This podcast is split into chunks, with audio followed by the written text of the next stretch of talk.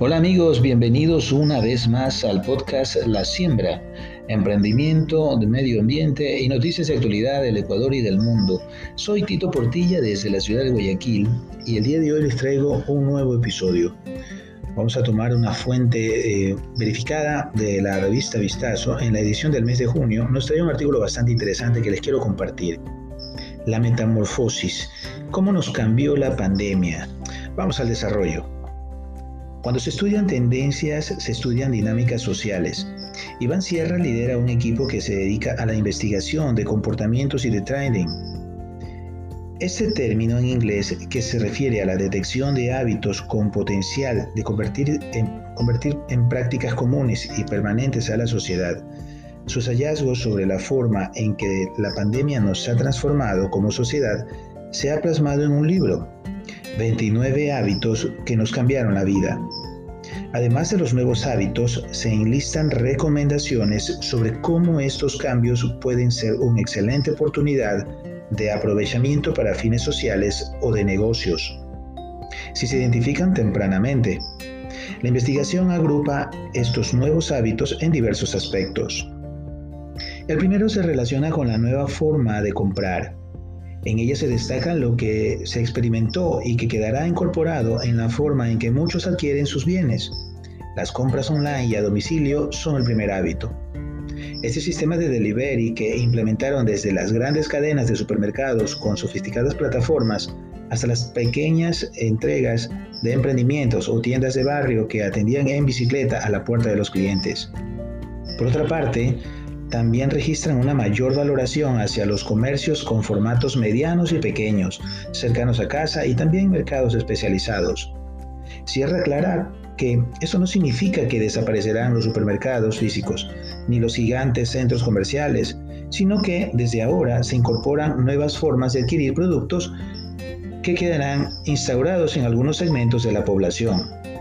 Dentro de las formas de pago, por ejemplo, el futuro inmediato será la ejecución integral de la compra dentro de la misma red social con la que más interactúa el consumidor.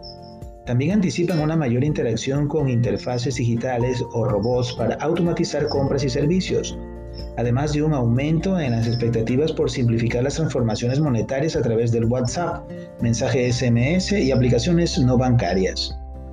Otro aspecto interesante que registra es la valoración en lugares de compra, frecuencia y prestaciones que permitan ahorrar sin sacrificar calidad.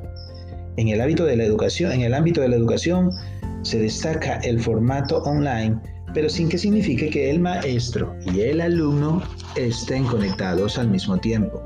Esta, esta asincronicidad que ya se aplica en formación de cuarto nivel o cursos especializados llega a todos los estudiantes. ¿Nos volvemos más fuertes? Hmm. Sierra menciona que después del boom de los, pro, de los productos sin, sin azúcar, sin grasa, sin gluten, se repotencian los con, con probióticos, con jengibre, como formas de fortalecer el sistema inmunológico para estar más fuertes y mejor preparados para combatir enfermedades en el mundo post-COVID. Otros nuevos hábitos de estilo de vida que se plantean incluyen la redefinición de la casa como espacio menos hotel y más hogar para vivir, acogedora que incluya la diversidad de opciones de entretenimiento y de disfrute de comidas preparadas en casa. En lo laboral se crean modalidades alternativas de trabajo con, que complementan lo presencial y el desarrollo de nuevos emprendimientos hábitos en hobbies y habilidades descubiertas en la cuarentena que tal vez causa a causa del desempleo. ¿Somos mejores? Siendo un poco reduccionista, podemos dividir los valores en dos grandes grupos.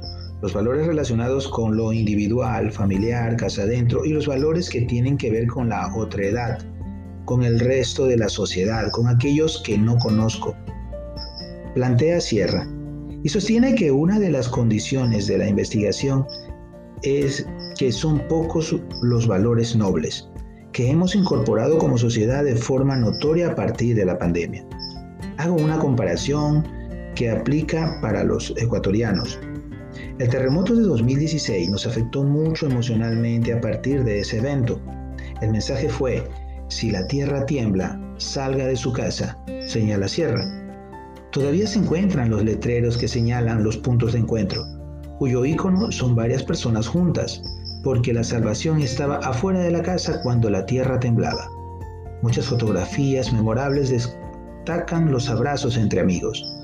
El investigador nos plantea que con solo trasladarnos cinco años después, esta misma generación que sufrió el terremoto ahora enfrenta otra tragedia, esta vez global, que es la pandemia, ante la cual se envía un mensaje opuesto. No salgas, no se encuentre, no se abrace, no se visite, no visite a su familia. Entre líneas se nos dice que nos guardemos en casa, que el resto vea cómo se salva. Señala que por un lado hay un cierto renacimiento de los valores familiares en casa, pero hacia afuera es diferente. Si me puedo saltar la fila para vacunarme, yo voy primero. Pareciera que en términos generales la solidaridad posterior al terremoto es hoy el afán por supervivencia en todos los sentidos. Este ha sido el artículo tomado de la revista Distacio del mes de junio, cómo nos cambió la pandemia en el podcast de la siembra.